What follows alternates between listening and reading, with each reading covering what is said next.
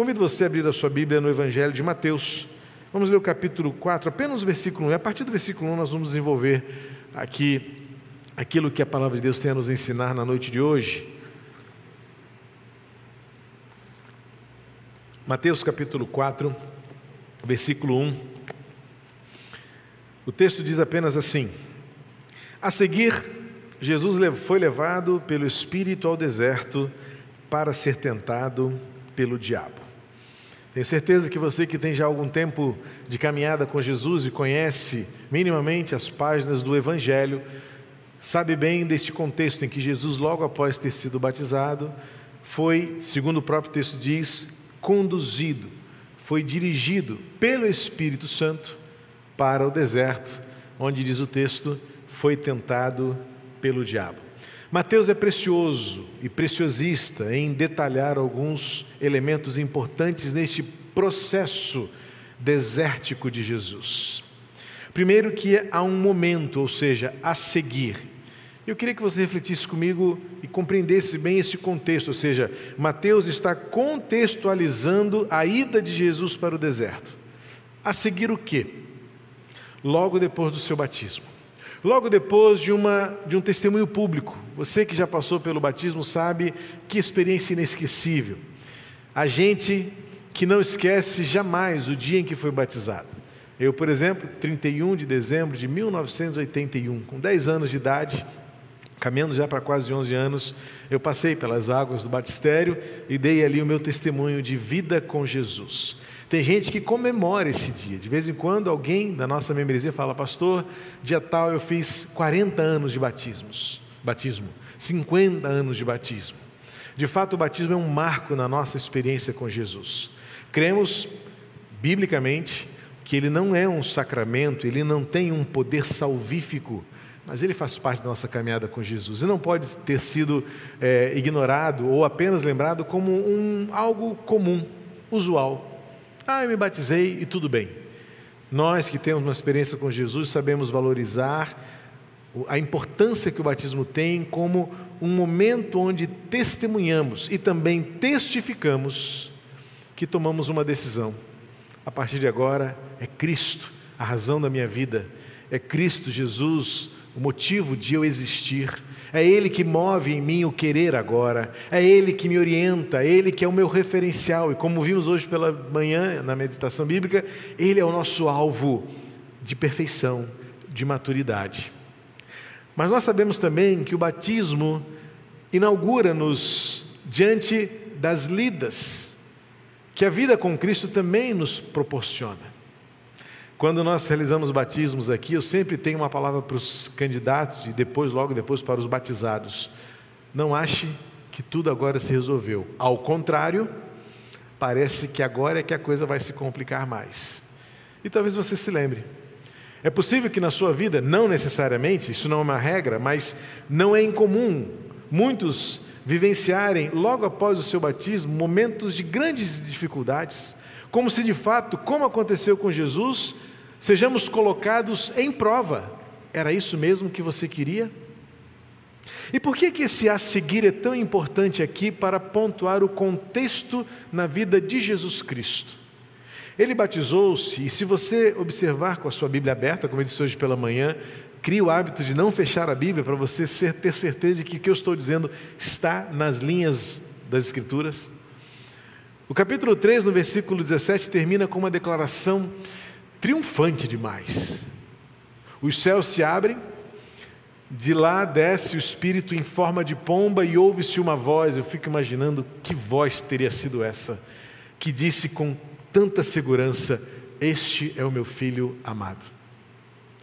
Corre os seus olhos agora para o versículo 2 e olha como começa o versículo 2, como, desculpa, com o versículo 3, como o diabo aborda Jesus.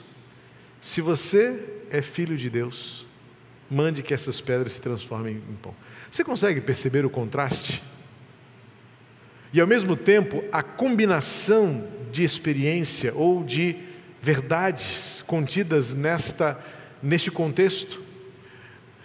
O versículo 1 diz o a seguir, ou seja, logo depois de Jesus ouvir que ele é filho amado, vem o diabo e coloca no ouvido dele: Será que você é amado mesmo? Logo depois que os céus se abrem e todo mundo ouve um testemunho celestial de que aquele que estava ali nas águas do Rio Jordão é filho amado de Deus, vem o diabo e fala assim para ele: Está com fome? Ao versículo 2: Você está com fome? Versículo 3: Então, já que você é filho amado, eu estava lá, eu ouvi. Os céus disseram que você é filho amado. Então, resolve isso aí. O deserto coloca em xeque o amor de Deus por nós. O a seguir aqui é importante para você compreender que a nossa vida, de fato, é um contexto de experiências, de lutas, agregadas a vitórias. Experiências onde você constata, você acabou de cantar, que Deus tem um plano melhor. Não se espante se logo depois você será colocado diante de uma situação onde você será colocado em xeque. Confia mesmo nisso que você acabou de cantar? O deserto, ao ser atravessado, é como um campo de prova onde aquilo que você diz acreditar precisará ser checado. É isso mesmo? Por isso, o versículo 1 faz esta conexão entre uma declaração de amor e logo depois uma solicitação de prova deste amor. Mas a questão da prova deste amor não é do amor garantido pelo Pai é a certeza do alvo do amor, se você de fato acredita nisso. Porque o diabo começa com uma condição, com um desafio. Se você é realmente filho de Deus, vamos colocar isso em xeque. Vamos de fato aí agora avaliar se você é quem você diz ser.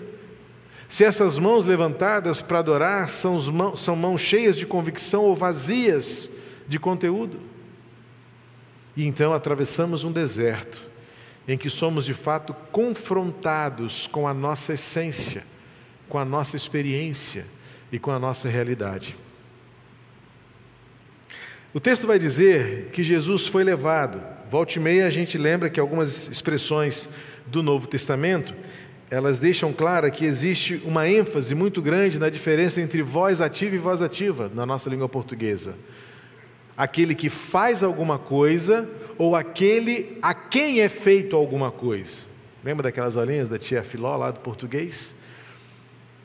E é uma maneira de você compreender que na Bíblia tudo aquilo que habita em nós, nós até refletimos hoje pela manhã, não somos capazes, não temos habilidade. Se há algum bem em você, não vem de você mesmo.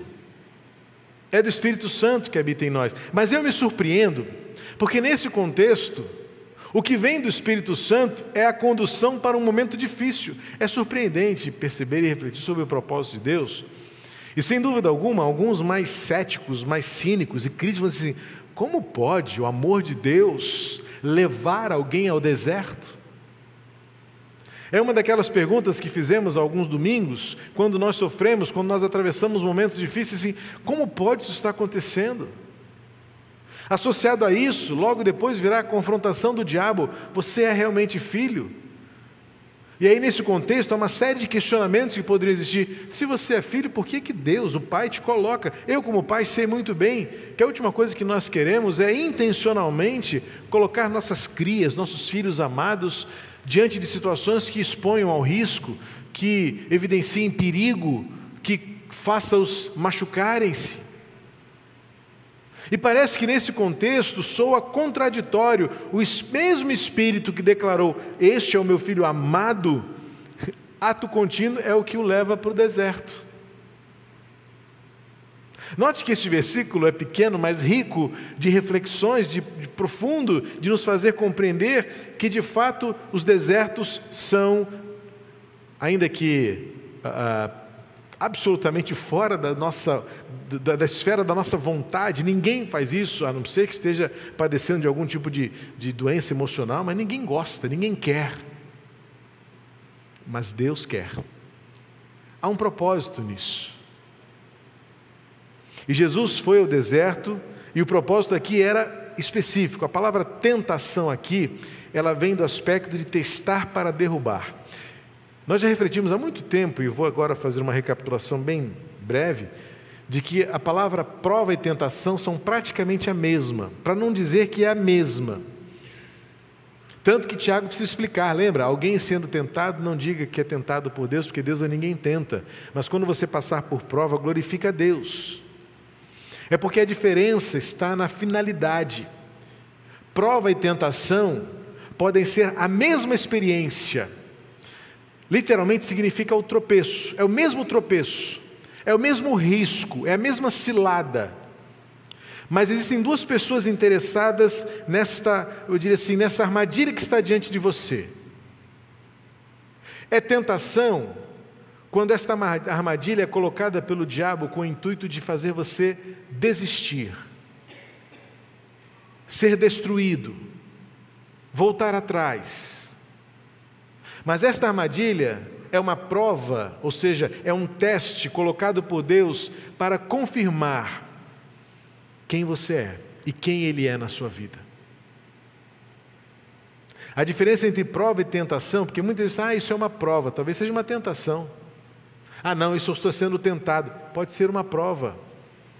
Então qual é a diferença, pastor? A diferença quem determina é você. É a sua atitude diante da armadilha. Você pode cair ou você pode se desviar. Você pode sucumbir ou você pode resistir. O deserto é ao mesmo tempo uma tentação e uma provação. Porque para o diabo, o deserto se tornou aquela oportunidade de fazer Jesus desistir do seu ministério. Para Deus, o deserto foi um campo de prova, onde o diabo viu-se destruído pelo propósito de Jesus em permanecer firme, em seguir até o fim. Portanto, a diferença é determinada não pela armadilha em si, não pela prova em si, não pela essência do que é, mas pela forma como você reage, como você se porta, como você atravessa este deserto. Charles Swindon, um dos meus autores preferidos, ele vai dizer que a tentação tem à sua disposição os mais diversos e escusos instrumentos para nos fazer destruídos. E ele usa pelo menos três áreas sempre principais. E este deserto de Jesus simboliza muito isso. Nós somos tentados de ordem nas ordens do nosso desejo, da nossa vontade. Está com fome?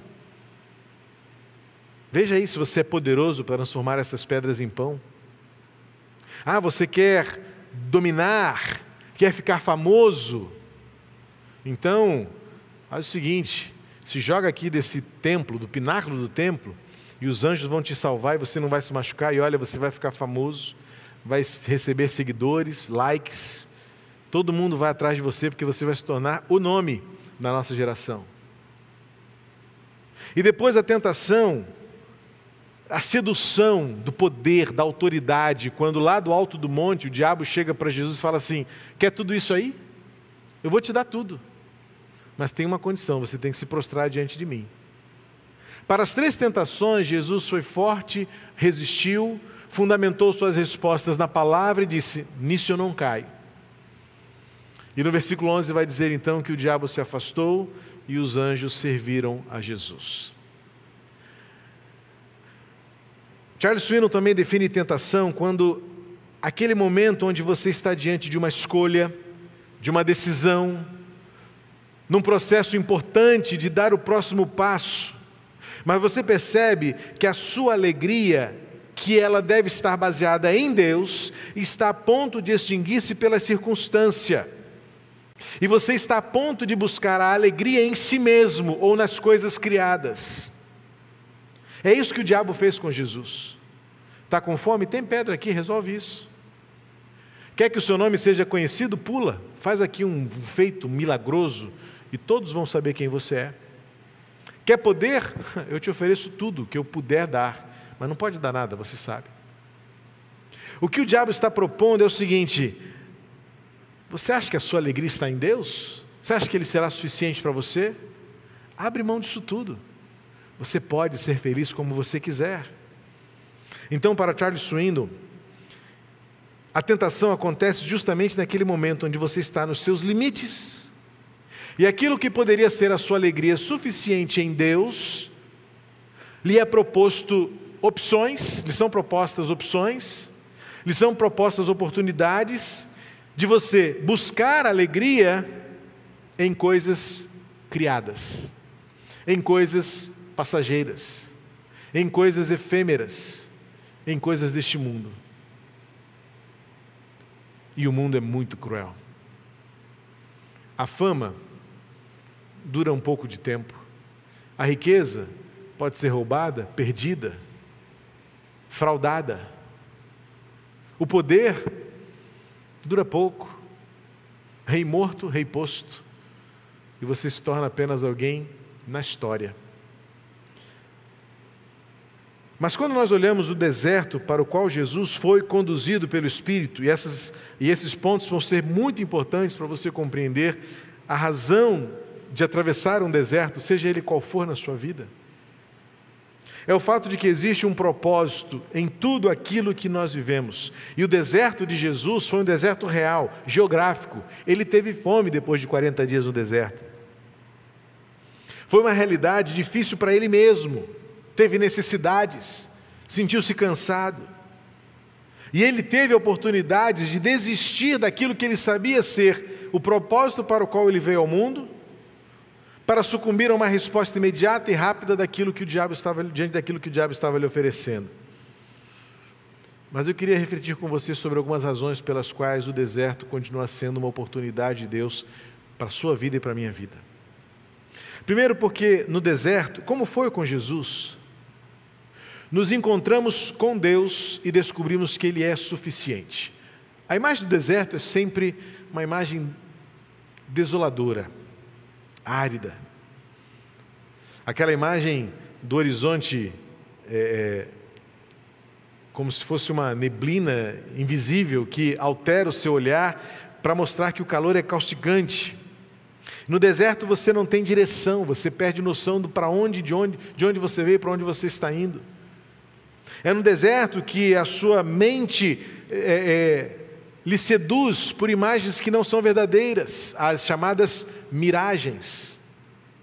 Você se vê sozinho e percebe que não há para onde e muito menos como fugir, correr por quanto tempo. Não há saída, não há possibilidades. O deserto é tão vil que ele revela que não temos como encontrar um jeitinho para solucionar a sua própria força, por mais forte que você seja, nunca será suficiente para você atravessar e vencer um deserto sozinho. E então é a oportunidade de reconhecer que você só tem uma saída: Deus. Em Deuteronômio capítulo 2, versículo 8, na primeira experiência da travessia de um longo, demorado deserto, Após o deserto terminar, Deus se declara para o povo e diz: O Senhor teu Deus tem te conduzido durante esses 40 anos a fim de te humilhar e provar, para saber o que estava em seu coração, se guardarias ou não os seus mandamentos. Deuteronômio 2, 8. Tanto quanto quando o povo atravessou o deserto, como quando Jesus esteve diante dele, e quando nós também atravessamos os nossos desertos, aqueles tempos aflitivos, longos, é a oportunidade que temos de Deus sondar o nosso coração e conhecer o que de fato há nele. Se sabemos realmente quem nós somos e quem Deus é. O que temos da parte de Deus é amor por Ele ou interesse por Ele. O deserto mostra que você pode não ter nada, mas se tiver a presença de Deus e a confiança no amor de Deus, então você tem tudo. O deserto serve para testar as suas intenções em relação a Deus. E hoje nós nos deparamos com um evangelho anunciado, ensinado, pregado, em que temos uma geração de dependentes daquilo que Deus pode nos dar e ignorantes acerca de quem Deus é. Gente que diz ser o que é acerca de Deus só pelo que Deus pode lhe dar, sem se interessar por quem Deus é na sua essência, nos seus preceitos, no seu caráter, na sua natureza. Porque o que sobra no deserto é só quem Deus é. Ou você não se lembra quando Deus se apresentou para Moisés e Moisés perguntou: Tá, Senhor, mas quem eu vou dizer para o teu povo? Quem és tu? Para que eles acreditem em mim e eles sigam a tua orientação de tirá-los do Egito para a terra prometida. Qual foi a resposta de Deus? Diga a eles apenas: Eu sou o que sou. Não havia promessa do que eu vou dar para o povo. Não tinha uma, uma evidência do que o povo ia ganhar com isso. Não tinha re, resposta para a pergunta: tá, Senhor, e quanto eu ganho com isso? O que o Senhor tem para mim? Mas, em geral, a nossa vida espiritual ela é muito fundamentada no que Deus vai dar para mim. O que eu ganho com isso? Tudo bem, Senhor, eu te amo, eu te adoro, eu te sirvo, mas não se esqueça daquilo que eu preciso. Muitas vezes somos também levados para o deserto, atravessamos aquele terreno árido, arenoso, seco, por muito tempo, para que o nosso coração mostre, demonstre que Deus nos é suficiente. Podemos não ter nada daquilo que nós tanto gostaríamos de ter, mas se tivermos a certeza de que o amor dele é por nós, isso nos será suficiente. Portanto, o deserto definirá de uma vez por todas quem realmente você é e quais são as suas convicções acerca de Deus. Então, agradeça a Deus. Não é masoquismo, mas agradeça a Deus com um coração de adorador, porque se você está atravessando um deserto, é uma oportunidade de você tirar do seu coração convicções equivocadas, expectativas criadas que serão frustradas e você aprenda a agradecer apenas porque você tem um Deus que ama você e você confia neste tempo de deserto, naquilo que será provido após ele. No deserto, nós encontramos em Deus a força que nos será necessária. Lembra do que Paulo escreveu aos Coríntios, capítulo 12? O meu poder, diz Deus para ele, o meu poder se aperfeiçoa na sua fraqueza. Está fraco? Que bom, Paulo, que você está fraco porque agora você vai ver o que eu vou fazer. Agora então você vai reconhecer o que é poder. O deserto revela os nossos pontos fracos. Ou você acha que o diabo não sabia no que mexer com Jesus? Olha quem é Jesus. Acabou de ouvir que era o filho amado do Pai. E a primeira pergunta é: se você é filho amado mesmo, mata a sua fome, dá o teu jeito. Ele sabia que Jesus tinha um propósito de tornar o nome dele conhecido. Então vamos fazer o seguinte: vamos logo fazer um seu feito aqui. Você vai se jogar do pináculo do templo, os anjos virão, vão te salvar, vão te erguer nas suas asas, porque está escrito. A fama era imediata, a resposta era para já. Mas Jesus sabia que ele deveria resistir, porque o que o diabo estava querendo era minar nos próprios pontos fracos, e era necessário que Jesus se preparasse para o que estava por vir. Tinha muito mais coisa para viver. Ameaças, insultos, embates, morte, cravos, cruz. Era necessário que Jesus passasse por aquele deserto para que nunca mais se esquecesse que, diante do que estaria por vir, era Deus quem seria a sua força, era Deus o seu alimento, era a vontade do Pai a sua saciedade. No deserto, nosso caráter é trabalhado porque o que sobra é a nossa essência. Diante das dificuldades, nós percebemos que não somos melhores do que ninguém. Diante das dificuldades, nós somos quebrados. Eu lamento muitas vezes perceber que há pessoas que enfrentam seus próprios desertos, da escassez, da agrura, da, da perseguição, até mesmo da enfermidade, mas mantêm-se austeros, orgulhosos, soberbos, e não se quebrantam diante das oportunidades de atravessarem desertos para não se verem de forma alguma melhores do que ninguém. Ao contrário, se humilharem se quebrantarem e reconhecerem: nada é pela minha força, tudo é pela força que vem de Deus. O deserto nos humilha e nos ensina a respeitar as pessoas nas suas dores, nas suas limitações, porque no deserto que nós somos identificados com as nossas impossibilidades. Era necessário que o Espírito Santo levasse Jesus para o deserto para que ele iniciasse seu ministério identificado com a, com a humanidade. sabendo o que é ter fome, sabendo o que é ser fragilizado.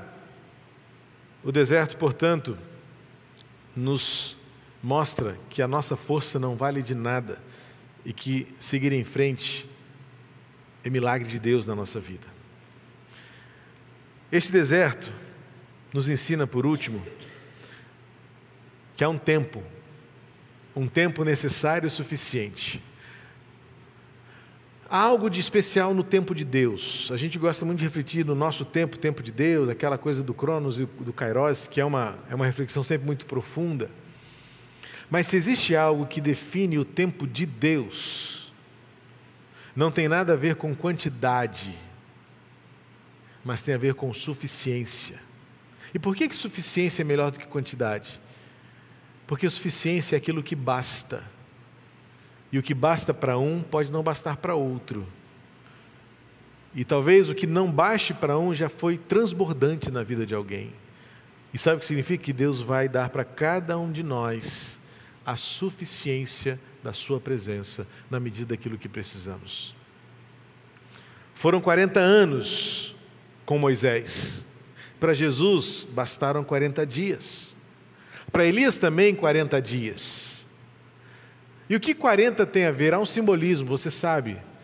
Na, na cosmovisão de mundo e de própria teologia do judeu, os números são muito importantes porque eles são muito mais do que numerais, eles têm uma representatividade. E 40, como foram os 40 dias do dilúvio, como foram os 40 anos no deserto para o povo, os 40 dias de Elias. A gente não tem certeza, e isso é, isso é um senso comum. 40 seria muito literal, muito exato. Então, para o judeu é o seguinte: entenda esses 40 como um tempo suficiente para que o propósito de Deus se cumprisse, para que as terras transbordassem de águas e depois suficientemente secassem para que Deus recomeçasse a humanidade em Noé e sua família.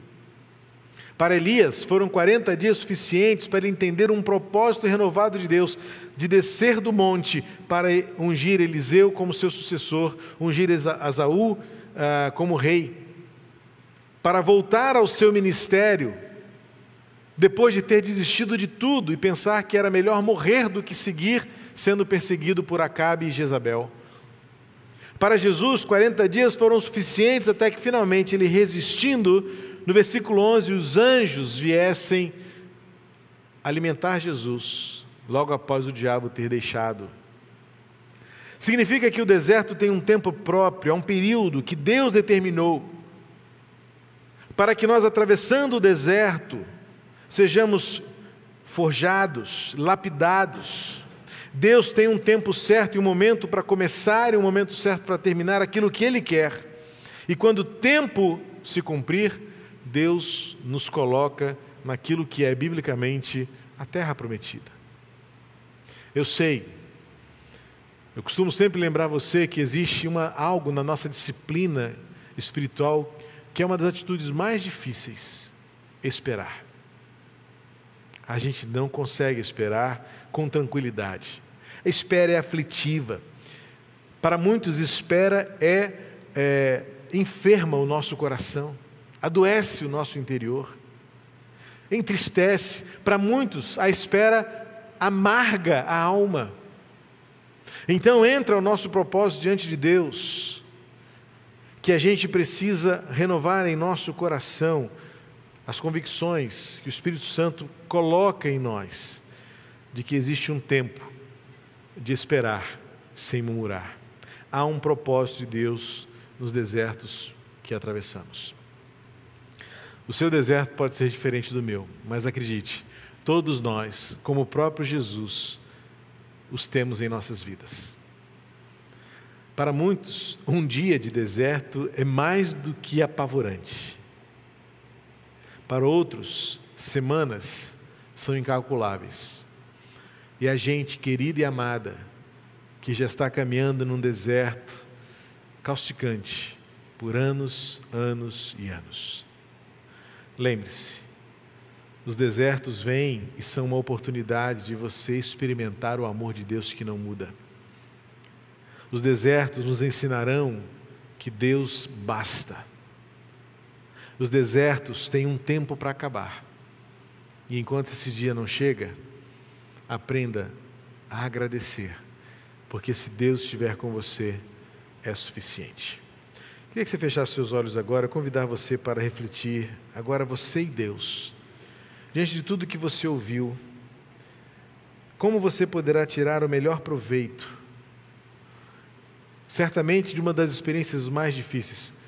Olha, eu não estou minimizando o deserto, porque eu também os tenho, eu os atravesso. Eu também sou tentado, e o diabo conhece bem as minhas fraquezas, como conhece as suas fraquezas. E ele sabe muito bem onde mexe, onde toca, onde aperta. Mas o deserto faz parte do campo de treinamento de Deus para nos tornar melhores. Jesus não iniciaria o seu ministério sem antes ter se identificado conosco como gente, como humanos que somos.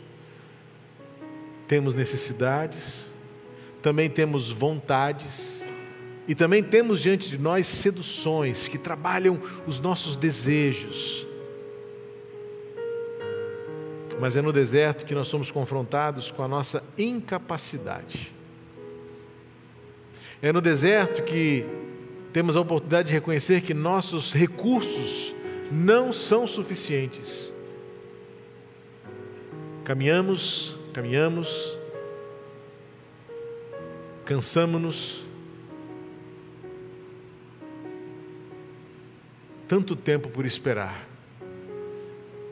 Mas é hora de você renovar no seu coração a sua declaração de que espera pelo tempo de Deus na sua vida. Enquanto esse dia não chega, Jesus nos deu algumas dicas. E ele, pelo seu exemplo, nos ensinou a atravessar o deserto. Primeiro, ele sabia dizer não porque ele sabia a quem queria agradar.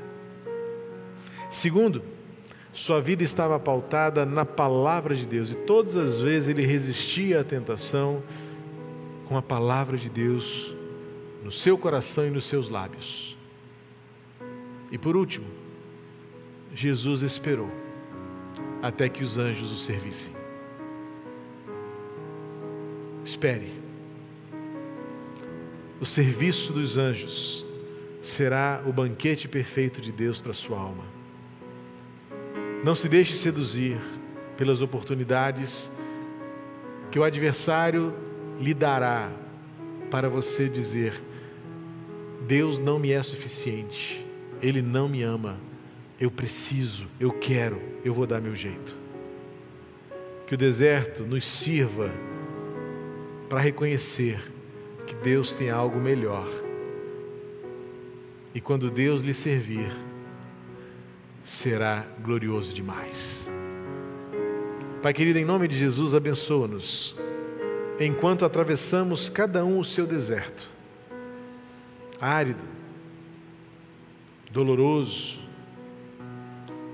ameaçador ou até mesmo tentador. Para muitos, deserto é aquela representação da sedução, daquilo que nós tanto queremos, mas sabemos irá nos afastar de Ti. Então, que o Teu Espírito Santo nos alerte, nos advirta. Para outros, desertos são tempos de dores, de sofrimento, de lágrimas. Então, que o Teu Espírito Santo console. E para alguns outros, o deserto é aquele tempo do questionamento, da dúvida, da incredulidade, daquela fé que se abala diante das circunstâncias e nós questionamos quem tu és, teu amor, teu propósito. Então, que o teu Espírito Santo nos oriente. Enfim, no final das contas, Pai, que seja o teu Espírito Santo operando em nós, tua presença, enquanto atravessamos o deserto e que o deserto redunde em glória do teu nome na nossa vida. Que o deserto revele o tempo dos teus anjos servirem-nos para a tua glória, para nos saciar, para nos suprir,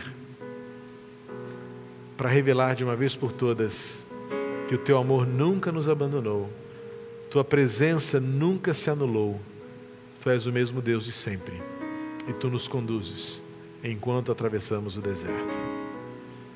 Ajuda-nos a atravessar, cada um o seu próprio deserto, até que sejamos diante de ti, com teus anjos servindo-nos o teu maná, a tua suficiência e o teu Espírito revelando a tua presença em nós, em nome de Jesus. Amém. Amém.